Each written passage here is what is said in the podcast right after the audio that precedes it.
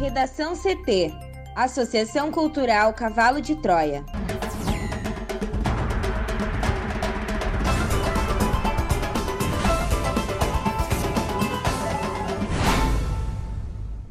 Olá, eu sou Amanda Hammermiller. Eu sou Juliana Preto. E eu sou Thaís Uchoa.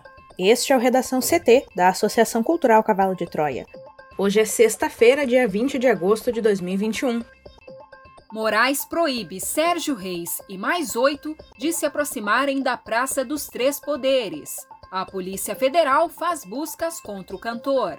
Bolsonaro entra com ação para proibir STF de abrir investigações sem passar pelo MPF.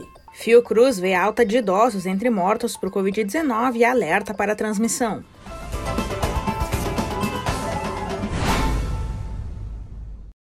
O ministro Alexandre de Moraes, do Supremo Tribunal Federal, determinou que os alvos de uma operação deflagrada nesta sexta-feira para investigar ameaças à democracia não se aproximem a menos de um quilômetro da Praça dos Três Poderes, em Brasília. A decisão só não vale para o deputado federal Otônio de Paula, do PSC do Rio de Janeiro. Otônio é alvo da operação desta sexta, mas Moraes entendeu que, por ele ser parlamentar, tem a prerrogativa de frequentar o Congresso. Ao redor da Praça dos Três Poderes ficam o Congresso Nacional, o Supremo Tribunal Federal e o Palácio do Planalto. Entre os alvos da operação, além de Otônio, está o cantor Sérgio Reis. A Polícia Federal realizou buscas e apreensões em endereços ligados a eles.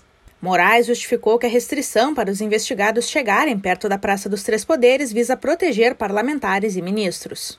O ministro também determinou que os investigados não participem de redes sociais, tenham seus perfis bloqueados, não se comuniquem com manifestantes e não participem de eventos em ruas e próximos a monumentos do Distrito Federal.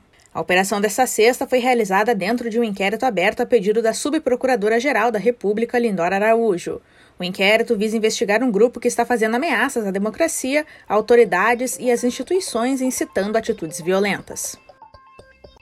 O presidente da República, Jair Bolsonaro, entrou com uma ação no Supremo Tribunal Federal nesta quinta-feira para suspender um artigo do regimento interno da Corte. O dispositivo permite abrir investigações de ofício, ou seja, sem provocação de outro órgão, como a Procuradoria-Geral da República, no caso do inquérito das fake news. As informações são do jornal O Globo. Bolsonaro pede que o artigo 43 do Regimento do Supremo seja suspenso liminarmente até julgamento do tema pela própria Corte. Na visão da Advocacia Geral da União, a forma como o dispositivo tem sido usado pelos ministros fere preceitos fundamentais da Constituição Federal e ameaça os direitos fundamentais dos acusados nos procedimentos inquisitórios dele derivados. A ação chegou ao STF em meio às ameaças de pedido de impeachment dos ministros Alexandre de Moraes e Luiz Roberto Barroso. O presidente foi incluído no inquérito das fake news pelo ministro Alexandre de Moraes após um pedido do Tribunal Superior Eleitoral devido a ataques às eleições por meio da propagação de informações falsas sobre fraude nas urnas eletrônicas e em pleitos passados. De cada 10 mortos pela Covid-19 no Brasil atualmente, quase 7 são idosos, segundo o novo boletim do Observatório Covid-19 da Fiocruz, divulgado na noite de ontem. O avanço da vacinação entre as pessoas mais jovens e o fato de o vírus continuar circulando intensamente no país explicam o fato de o segmento mais vulnerável da população voltar a apresentar maior parte dos óbitos pela infecção, mesmo com duas doses da vacina. O texto também confirma que, pela oitava semana consecutiva, foi observada a redução do número de casos, internações e óbitos no país. A proporção de idosos entre o total de internações pela Covid-19 já esteve em 27,1% na semana 23, entre 6 e 12 de junho. Agora, nas semanas 31 e 32, de 1 a 14 de agosto, o percentual é de 43,6%.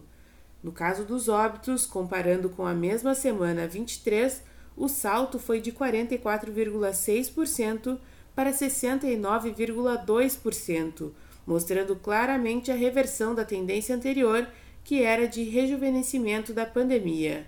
Isso não quer dizer que os imunizantes não funcionem, como frisam sempre os especialistas.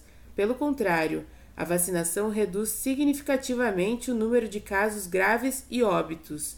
Nenhuma vacina, porém, é 100% eficaz. Além disso, é natural que a imunidade caia após alguns meses da vacinação. Por isso, cientistas pedem mais atenção às medidas de prevenção. Este foi o Redação CT, que é publicado de segunda a sexta, no início da tarde. Para não perder nenhuma edição, siga o podcast no seu aplicativo favorito ou acesse arroba AC Cavalo de Troia no Instagram e inscreva-se para receber no WhatsApp ou no Telegram. Uma ótima sexta-feira!